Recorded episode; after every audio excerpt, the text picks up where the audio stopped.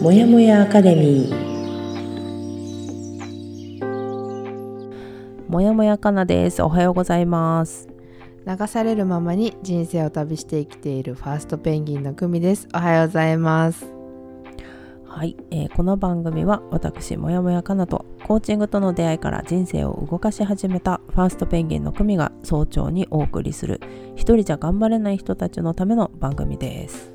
はいずっとやりたかったことをやりなさいという本の12週間の課題を12ヶ月のペースに落として行っているんですが先週までで第6週豊かさの感覚を取り戻すお届けしましたので今週からは第7週つながりの感覚を取り戻すをお届けしております。もやかラジオ配信は日曜日火曜日木曜日の週3回です。6月30日木曜日。今日もよろしくお願いします。はい、えー今回の放送だけでも安心してお聞きいただけるように作っております。はい。本日もよろしくお願いします。します。えー今週もジェット機の速度を目指しながら、えーただいまもやもやかなは徒歩歩いております、と人間の足ではい。前に進んでいる、一歩一歩はい。重要よ重要よ。ありがとうございます。今週の流れは4部構成の1チェックイン。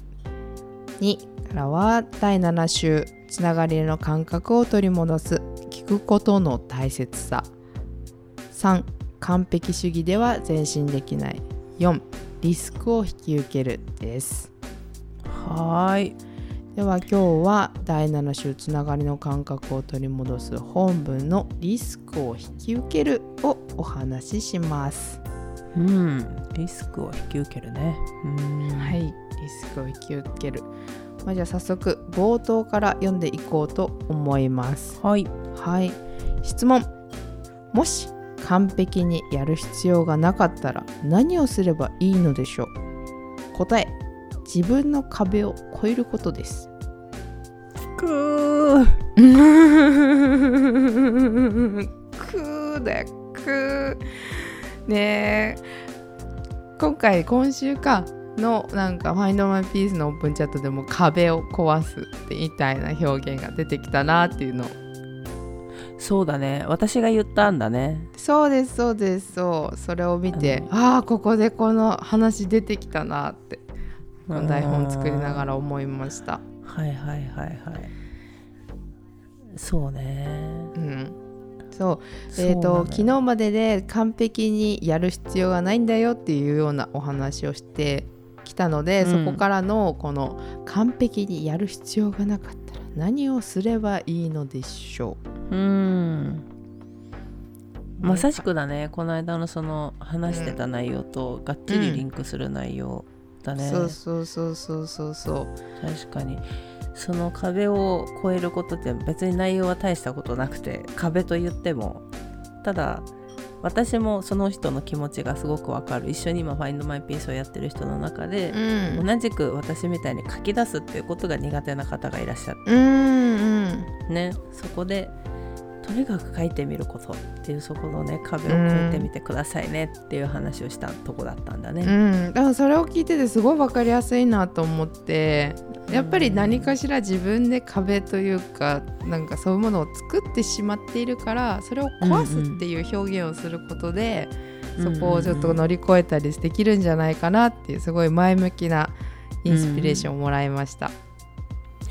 いやーわかるんだよ。すごい気持ちわかるんだよ。もう書くまでにいろいろ考えちゃうわけよ。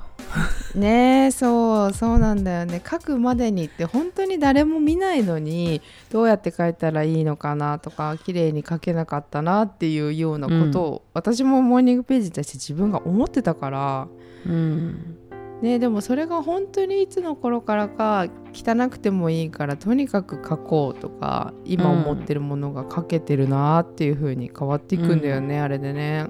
うん。そうそうそう。いやだから結局頭の中で例えば、うん、文章にしようと思って考えてたりとか何書こうかなって考えてる時点で、あのネタが尽きてくるのよ。ああうんうん。ネタが尽きるってなんだよってなるのそうか。ネタってって？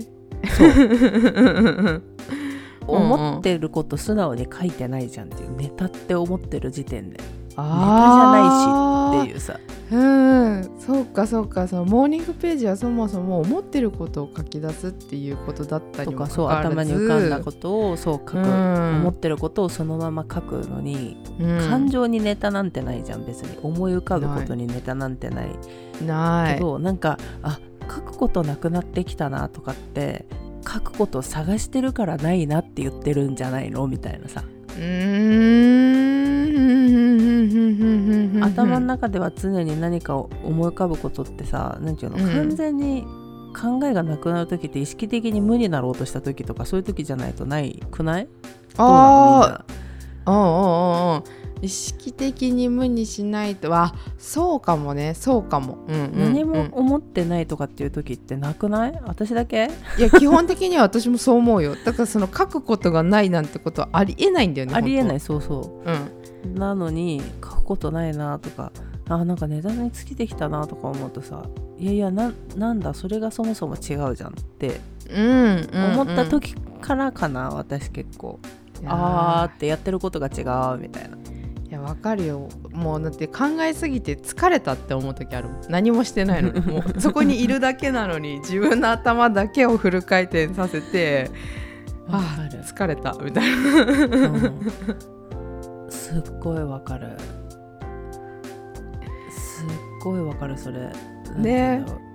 勝手にさ妄想、うん。妄想族だもんね基本的にさ。妄想族だからさ。うん。いろんなこと考えて疲れるんだよね、そうそう。だからそんだけ考えてるんだよ。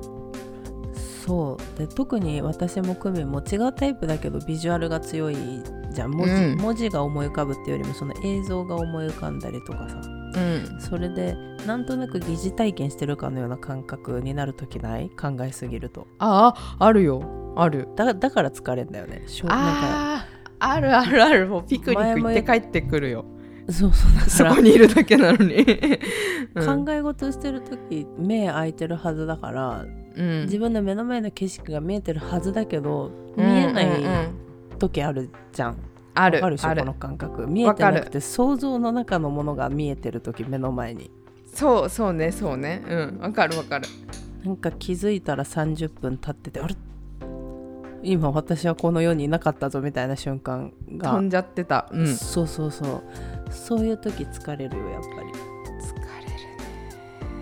疲それがれるよ。さその一つの物事じゃなくて結構飛ぶじゃん。なんかあっち行ったりこっち行ったりとかしてさ。でいろんな世界に行っちゃう時あるじゃん。わかる？これ。この感覚。行ってます行ってます。いろんな国いろんな世界。本当にいろんなところに行きます。なんか考えてる対象が変わると景色も変わるじゃんやっぱり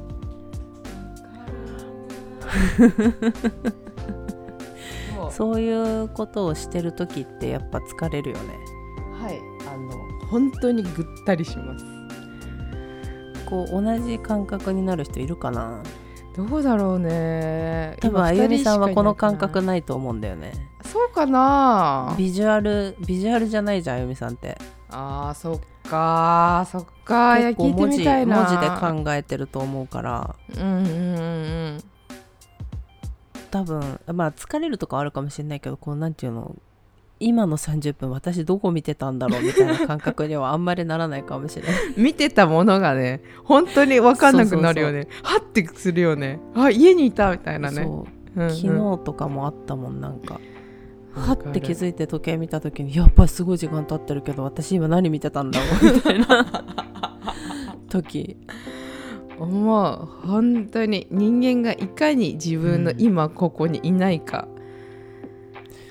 うん。私それ本読んでても怒る時あるんだよね。それは本の世界に行くんではなくて違うところに行く？本の世界に行ってる時もあるしそっから派生して自分のなんか空想に行ってる時がある。あ本読んでるけど読んでないんだもう。そうそうそうそうそう。そういう時あるたまに 素晴らしいじゃあそう考えるとモーニングページに書くことがないなんてありえないね。そうそうそうそう。なのに書けない。そういやー面白いね。いや本当に面白いです。そう。だからその壁を壊すっていう話だったね最初、うっていう話だったけどやっぱり何かをするって時に考えすぎてしまっていて考えすぎているのにそれを認めることすらできないっていうようなもうわけのわからないことになってるからまずそもそもうん。モーニングページに対して素直な気持ちを書き始める。うん、っていうの思いで浮かんだことをねそのまうまん。うんそれができるようになったらきっとその行動がに移せるっていうことができていくようになるんじゃないかなって思う。そうだね。その思いついたままに書いてみることでうん。まあ読み返さないにしても書いてるその文字を見ていくと結構はあみたいなうんうんなったりするしうんうん。なんか後でやっぱり なんだろう思い返すっていうか見てはないんだけどあそういえばあれ書いてたなとかっていうことでああ私そういう癖があるんだなと思ったりとかね、ね。するとああじゃあちょっとみたいな。ここでは裏を書いてみるかみたいな。いいねいいねいいね。うん。いいとってい思うことをするとやっぱりなんて言うんだろうね。あのやっぱ行動が変わるっていうのはそういうことかもしれないね。う。うん。いいと思う。そうここにさ書いてある。創造性の回復がうまくいくかどうかは考えていないで行動に移せるかどうかにかかっている。うんうんうん。でやっぱり行動していってみるっていうのがその本当に書くっていう行為自体も行動になると思うし、いろんなことでその何かを出すこと出すことっていうのができるようになっていくとそれ今まではもやもやもやっていっぱい自分の中で考えていたことがどんどんこうん。う出力するから、考えるだけで終わってることもなくなっていくと思うし、考えていたってことにも気づけていったり考えたことから、じゃあ行動しようみたいないろんな多分流れがちゃんとできるようにうん。なっていくのかな。うん。そう。た,、そうだね。うん、ただここに書いてあるけど行動し始めると私たちはすぐリスクに直面する。大抵の人は自分をさらけ出すことの辛さを知っておりリスクを巧みに避けようとする、うんそうそうそれを知ってるからやっぱりやりたくないっていうかできないように、やりたくないとすらも分かってないんだよね、ここにリスクを巧みに避けようとするっていう感じで、うん。なんだかしなんだかんだでやらないみたいな感じの流れに持っていく。いやそうそうだよね。うん、やらないことを選んだんじゃないように見せようとするそうそうそう本当そうだよねと思うわかる。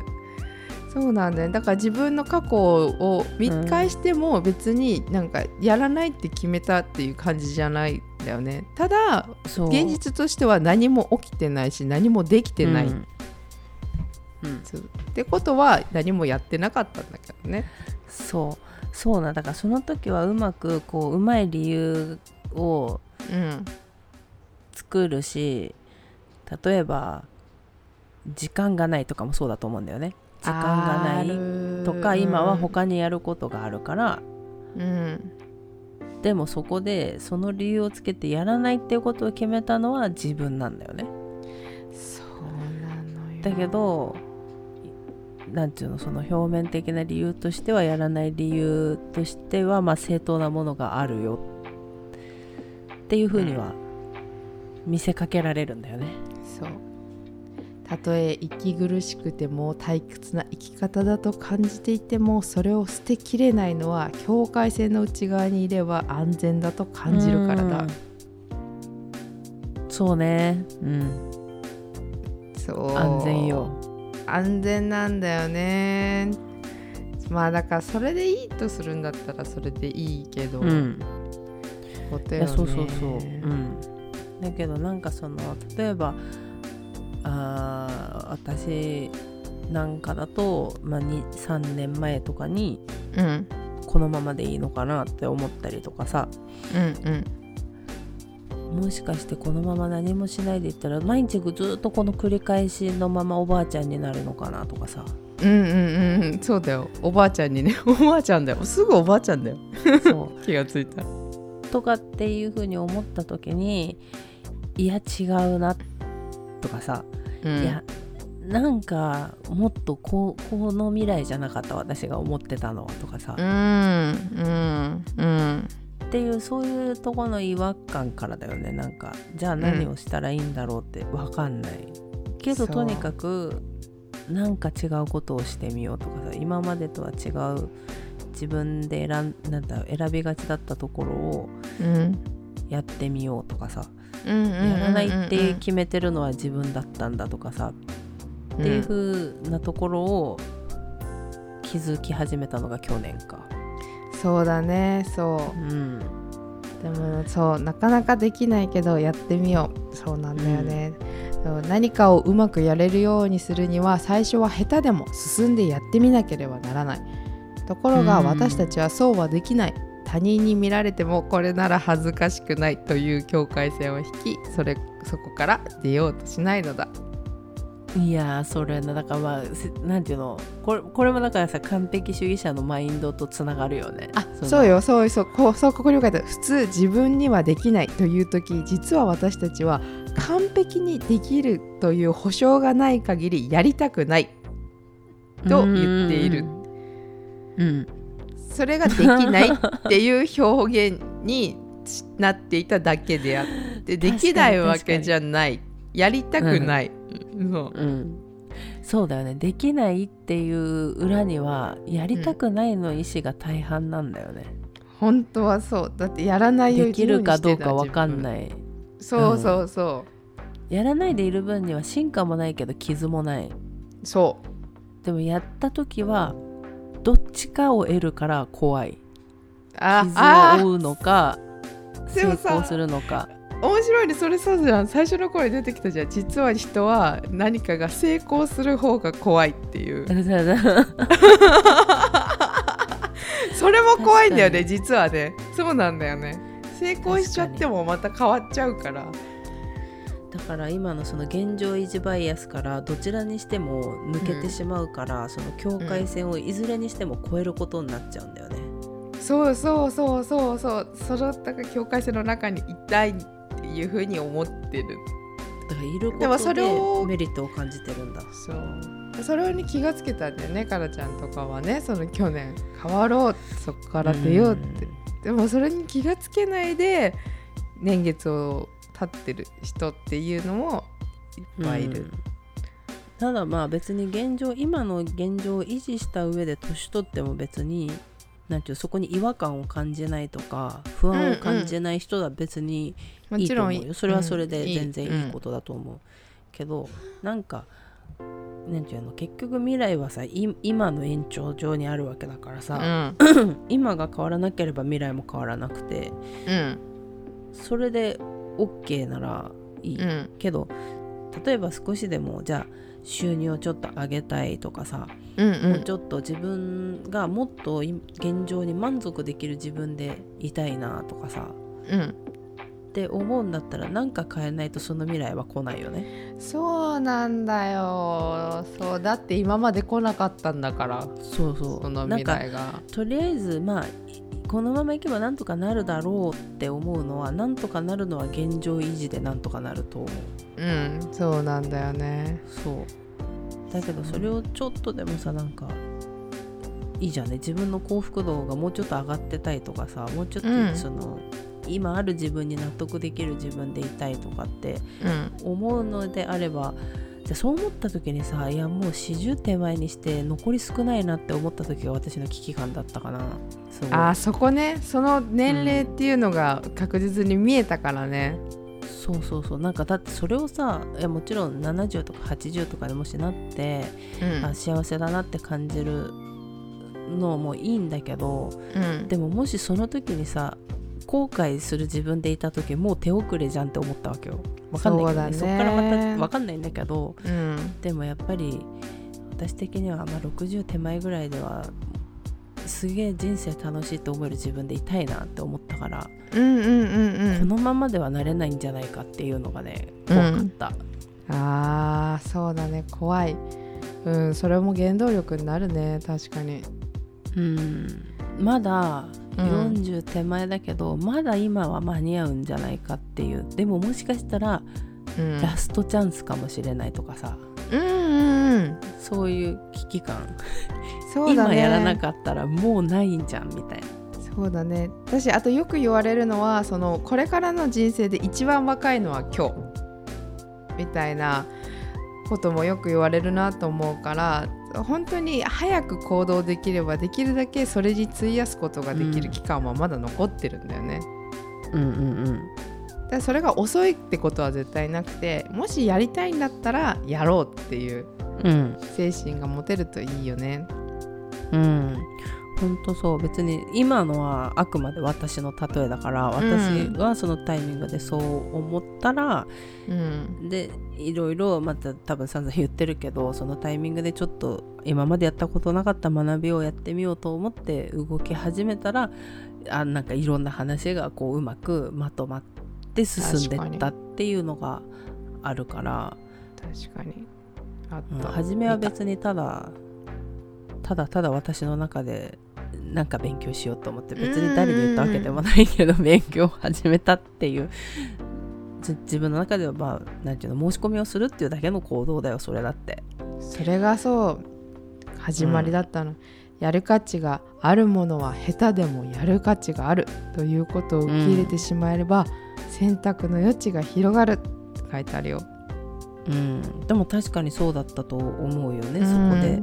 うん。やってみて実際でもやっぱうん。例えば、まあ、私で言えばウェブデザインっていうのを学んでみたいって思ったからウェブデザインを学ぶっていうことを始めたけど、やっぱり触れてみて自分が思ってた仕事の感じだウェブデザイナーってどういうことやってんだろうなとかっていうのをやっぱり実際を知ってみたらやっぱ全然違ったし思ってたうん。のと、あそっかそっか。そう自分のイメージしてたものとは違くてもっと地味な作業をとことんコツコツやるんだなって思ったしさあなんかうん、うん、きらびやかに感じるけど、感じてたか。あ違うんだとかさ。うん。うんうんもあったしねなんかそれをやってみたことでポロッとあゆみに今こういうの勉強始めてみたんだよねとかって言ってたりとかさしたところからこう話が変わってったりとかさ、確かに。すごいそこねから自分を見つめ直す旅が始まったりとかさ。は始めてから違うのが始まってそうだね。どんどんいろんなことが始まっていくね。そうそうそうそう、うんうんうんっていうさだからその当時は考えてもいなかったことがこう動き始めたりとかね。うんうんうんそこに行けたからなんだろうねそれはね。とうん。と思うよ。だって私がだってなんか勉強始めたんだっていう会話がそもそも生まれてなかったらさああそうだよ。とかね、うん、ありがとうございますとかさあるじゃん。それんない最初の一投よ。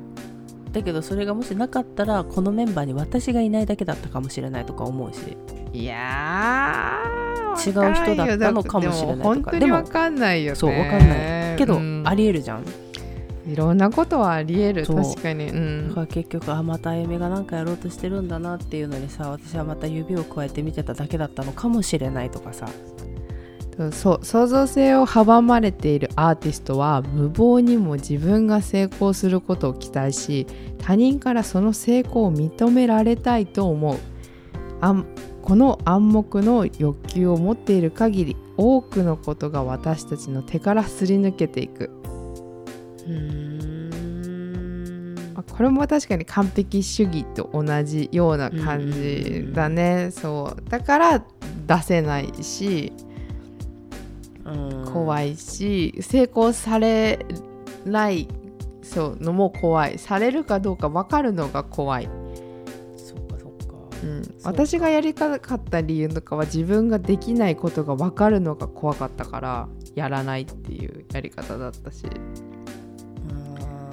でもさやっぱそれこそさだから昔のなんていうのその作家とかでもそうだしアーティストとかの人もそうだけどうん。なんか惰性で出したものの方がヒットしたりだとかさあーうん。すごいさなんか言うじゃん曲書く人とかでもさこれは売れるだろうと思って書いたこれはうあんまりかもしれないと思って出したけど結局後者の方が売れましたとかさ。あ聞く聞く言ってる人聞くわ。言うよ。ねだから結局やっぱり自分の100%は世に認められないかもしれないんだよね。確かにそうだわ。それはやっぱり出してみないとうん。わからないって、これ久々にちょっとダイスネタぶっ込むけど。おおはい。はいどうぞ。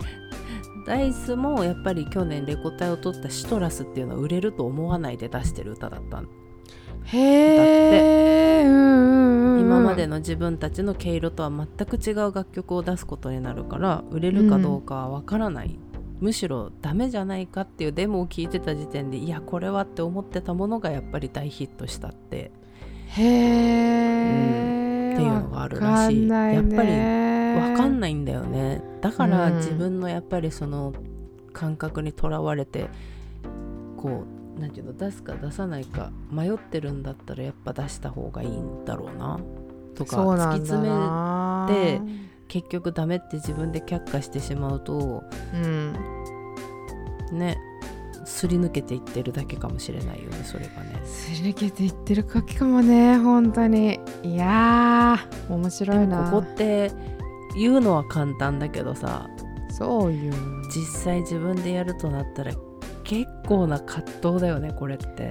葛藤。だし私ねこの本で結構一番好きな表現の一つ一番というかとても好きな表現の一つなんだけど、うん。この初めての演技最初の出来の悪い短編最初のひどい絵といったものを念頭に浮かべた時その私たちはその達人たちをずらりと並べそ彼らの完璧な技と比較するのだ。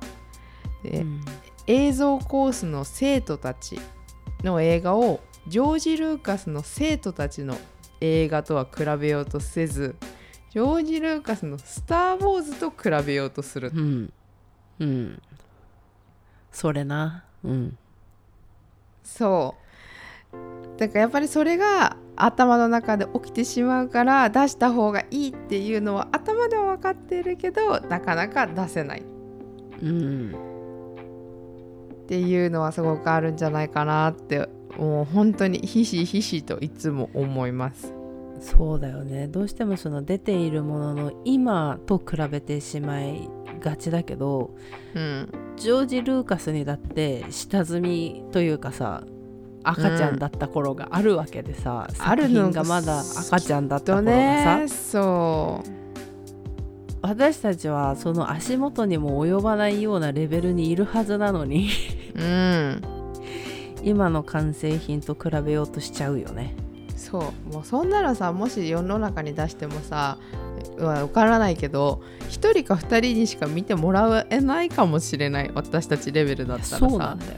だったらなんでで出さないんだろうっていう話よねそう。あのもうさ多くの人に見られる前提でさ 考えてる時点でさもうおこがましいわけだよ。でもかん考えちゃう日本全体に批判されたらどうしよう。世界に批判されたらどうしようって思うじゃん。思う思う。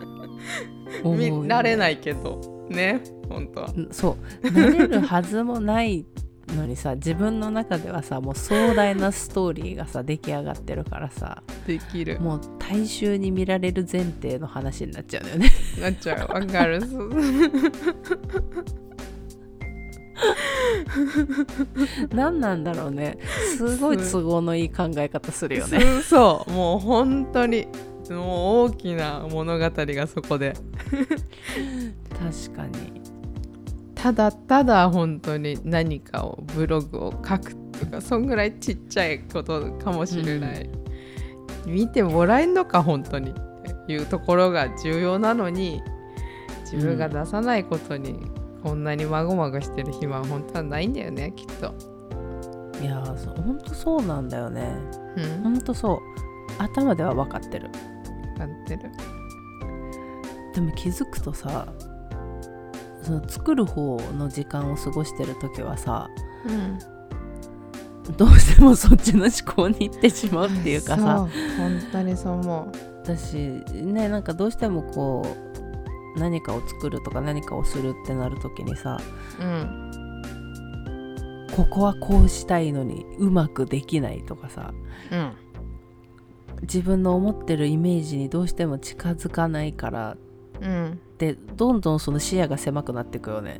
なるなるなる。ダメだ。これじゃダメだみたいなさ。なる。なる。だから本当今後のね第7章大好きで私はこの「もし完璧にやる必要がなかったらあなたは何がしたいですか?」っていうのが本当に自分の中でうん。常に考えようと思っている文章にしてる。だからうん。もし私が完璧にやる必要がなかったら何をするだろう。何々がしたいうん。そう。でそれが本当にこの今週あ今週ね今日のテーマのリスクを引き受けるっていう言葉でその小さなリスクを引き受けるだけで、もしかしたら本当に楽しい未来があるかもしれないって思うとうんきっとね分かっちゃいるけど、なんて言ってるよりもっと大きな未来得れるものがうん。大きな未来があるんだよっていうのをねそうだね。伝えていきたいなって思う。うん。いやほんとそうだよね。うん。うまくいったとしてもいかなかったとしても得れるものはそっちの方が大きいよね。そうよ。うまくいかなかったんだったらもしかしたらもう次に行けるかもしれないんだもん。分かれば、うん。それだってすごく大きな成果だと思う。そうん。すごいよ。本文の最後にも書いてあるけどリスクを恐れずに未知のものに立ち向かっていけば全身に力がみなぎり新たな挑戦に立ち向かう勇気が湧いてくる。うんうんそうだからこれはちょっと本当に勇気がいることだなとも思うんだよね、うん。その踏み出す外に出すものをね。うん。まずそもそも自分の中で受け入れる。それがやりたかったんだと思うことも勇気がいることかもしれない。うんうん。そうね。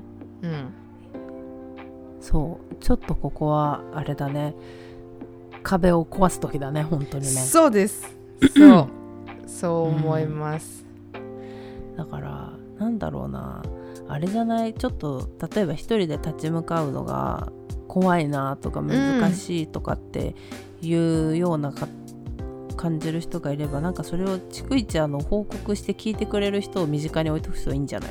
そうだね。そう。それだし本当に今ラジオ聞いてる方だったらもし私たちも全然ウェルカムだしね。うん。言ったらそ言ったらやるよ。ううんだからさなんかなんつうんだろうね。一人でその物事とこう対峙してるような気分になるかもしれないけどその時うん。あの打ち返された時に多分立ち直れないとかそういう不安もあったりするじゃん。一確かに。人だと立ち向かえないなみたいな、うん、もちろん、んその気持ちも全然わかるじゃん。うん。だけどなんか私なんかで言うと、まあ、結構定期的なミーティングとかでさ首に話してたり歩みに話してたりとかさあうん。2人で話してたりっていうのがあるからさとりあえずそこまでの過程は頑張ったよねって言ってくれる人がいるからさ。うん。一応なんかそこでさなんかその自分の承認欲求みたいなのは満たしてもらえるんだよね。うん。うまくいかなかったとしても、まあ、例えうんばここはこういう風にできたんだとかっていうのを言った時に、おお頑張ったじゃんみたいなのを言ってもらえるだけでもあ頑張ったんだ自分みたいなさ。うんうん。うまくいかなかったけどまあとりあえずやったことには意味があるかっていうのを思えたりするよね。一人だとちょっとそれがさ、あダメだったかみたいな風にさ、うんへこんで終わったりしちゃったりするけど、確かに確かに。そう他の人からだと明らかにそまあそこはダメっていう決定を本人がしてたとしてもそこからやったことっていうのは他の人はちゃんと見てるし、うん。やったから言ってることがぜ変わってることっていうのも必ずあったりするから、うん。あと表情とかもねきっと変わったりしてるから、それだけでも大きな成果っていうのを他の人から言ってもらえるとはって気がつくこと多いかもしれない。そうそうそうそうそれもねね結構一つ大事だったりするんじゃないかなと思いますいいと思います。そうまだまだ準備はできていないんですがあの久美さんコーチングのねワンオンワンのセッションなども今後考えておりますのでそういう風な気持ちがある方は、ぜひぜひご要望いただければこちらの準備も早く進めていきたいなと思っております。ふんふんふんいやーちょっとすごいわはい楽しかったね。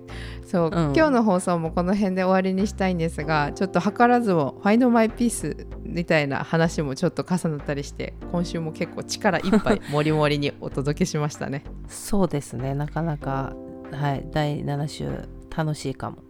楽しい。そうですね。今週が本文の前半だったので来週は本文の後半そして課題へと進んでいこうと思っております、はいでは、えー本日も私もやもやかなとファーストペンギンの組がお送りしました。はい。では本日木曜日ですが、えー週末まで残り少し皆さん頑張っていきましょう。はい、いつでも自分を大切にまたね。ー